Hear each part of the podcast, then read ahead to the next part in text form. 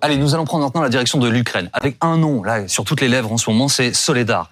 Euh, c'est une, une, ville euh, non loin de, de Bakhmut.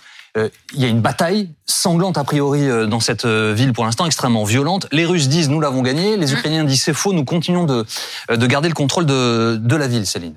Oui, et euh, Soledar, on va regarder d'abord euh, où c'est. Hein. C'est une petite ville qui est située dans la région de Donetsk, cette région de l'est de l'Ukraine que Moscou revendique avoir annexée. Alors elle se situe à une quinzaine de kilomètres au, nord-est de Bakhmut, cette ville plus importante où se sont concentrés euh, les combats depuis plusieurs mois. Soledar, c'était 10 000 habitants avant la guerre, la plupart sont partis.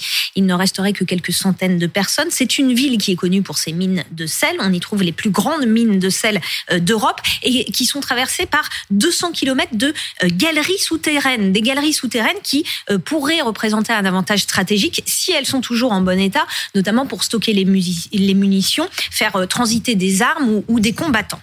Que sait-on de ce qui se passe sur place? Il y a effectivement deux versions. D'abord la version russe. La libération de la ville de Soledar a été achevée dans la soirée du 12 janvier, ce qui est important pour la bonne poursuite des opérations offensives dans la direction de Donetsk. Et puis la version ukrainienne, donc l'état-major ukrainien qui affirme que les combats se poursuivent. Ce midi, un responsable ukrainien qui dit euh, bah, Soledar est sous le contrôle de l'Ukraine. En fait, général Pellistrandi, c'est très compliqué de démêler le vrai du faux. Oui, tout à fait. D'autant plus que, en fait, quand on dit euh, que, euh, que ce soit les Russes ou les Ukrainiens, qu'est-ce qu'ils pourraient avoir sous contrôle? C'est des ruines fait, des, tas de, pierres complètement détruites. La ville est totalement détruite. Donc le terme sous contrôle est un petit peu euh, biaisé parce que euh, il ne contrôle que des ruines. Et c'est vrai qu'il est difficile aujourd'hui d'avoir une situation très claire. On a vu euh, donc euh, des miliciens Wagner brandir un drapeau de la milice en plein cœur de Soledar dans un dans un bâtiment euh, d'habitation. Mais euh, à côté, il y a quelques dizaines de mètres, il y a encore des combattants ukrainiens, donc euh, ils sont imbriqués. Euh, donc aujourd'hui, personne n'est capable de dire je contrôle la totalité, ou en tout cas, si je contrôle, ce sont des tas de cailloux. On va partir sur le terrain. Anaïs Kroutz, vous êtes notre envoyé spécial dans le secteur. Quel est l'enjeu autour du contrôle de cette ville de Soledar Eh bien, pour les Russes, contrôler Soledar, vous l'avez dit, c'est potentiellement avoir accès à ces centaines de kilomètres de souterrain des mines de sel qui donnent son nom à la ville et qui pourraient permettre aux troupes russes de mettre à l'abri des hommes, mais aussi de stocker euh, des munitions. Alors, la prise totale de Soledar ne représenterait pas euh, une victoire militaire d'ampleur. Néanmoins, c'est devenu un objectif à atteindre coûte que coûte, à n'importe quel prix euh, pour la Russie. Pourquoi? Parce que c'est devenu un symbole politique pour Moscou qui veut montrer que le cours des combats a changé. La Russie n'a pas enregistré de grandes victoires depuis l'été dernier, depuis la prise de Lysychansk et Severodonetsk. Si Soledar venait à tomber, eh bien, ça pourrait donner accès aux troupes russes à une localité beaucoup plus stratégique, Barmout, à 10 km au sud de Soledar, un nœud ferroviaire et logistique qui pourra ensuite euh, permettre aux troupes russes eh bien, de s'approcher un petit peu plus euh, de Kramatorsk et Sloviansk, deux villes très importantes pour les Ukrainiens.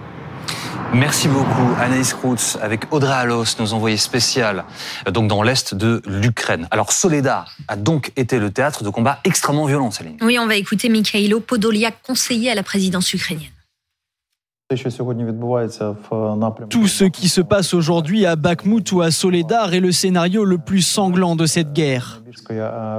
Les soldats russes meurent là-bas par milliers.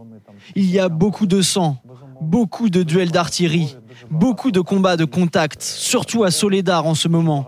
C'est le point le plus chaud de la guerre aujourd'hui. Donc des combats euh, acharnés, des pertes importantes. Le Kremlin, qui d'habitude est plutôt euh, discret sur ses pertes militaires, a admis que les Russes ont payé un prix fort, un prix assez élevé pour euh, avancer à Soledar. Les Ukrainiens ont aussi reconnu une situation difficile, des pertes significatives, et les soldats ukrainiens évoquent évidemment l'intensité des combats de ces derniers jours. Général Pellistrandi, les Russes sur place, en fait, à, Soledar, emploient ce qu'on appelle la, la tactique du rouleau compresseur. Oui, c'est-à-dire qu'en fait, on est vraiment euh, paradoxalement comme durant la première ou la deuxième guerre mondiale, c'est-à-dire euh, même s'il y a l'utilisation de drones, de moyens euh, numériques, c'est l'artillerie et l'infanterie. Et les Russes, en fait, n'ont pas trouvé la clé tactique, notamment en manœuvrant. Donc la seule solution qu'ils ont, c'est d'envoyer des fantassins qui vont en quelque sorte conquérir bloc après bloc. Et on, on le voit à travers ces images. Cette ville, elle est totalement détruite. Et ça veut dire que ce sont des combats extrêmement meurtriers. Euh, les troupes peuvent se trouver à quelques centaines, voire parfois à quelques dizaines de mètres. Et euh, la seule solution pour les Russes, c'est de pousser en quelque sorte un maximum de fantassins pour inverser le rapport de force sur le terrain. Et pour les quelques habitants restés sur place à Soledar, c'est la désolation. Comment pourrais-je dire que tout va bien? La maison est détruite, tout est détruit. Il n'y a pas de gaz, pas d'eau et pas d'électricité.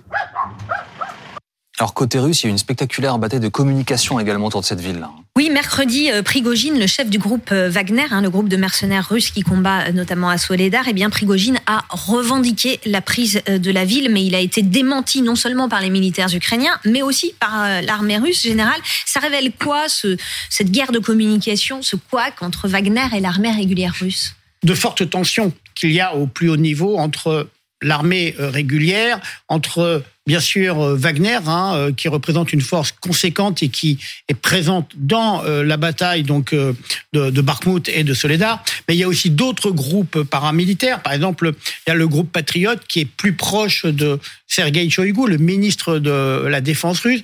Vous avez aussi les forces euh, séparatistes du Donbass. Donc sur le terrain, il y a beaucoup de gens qui ont beaucoup d'intérêt à dire c'est moi qui ai gagné.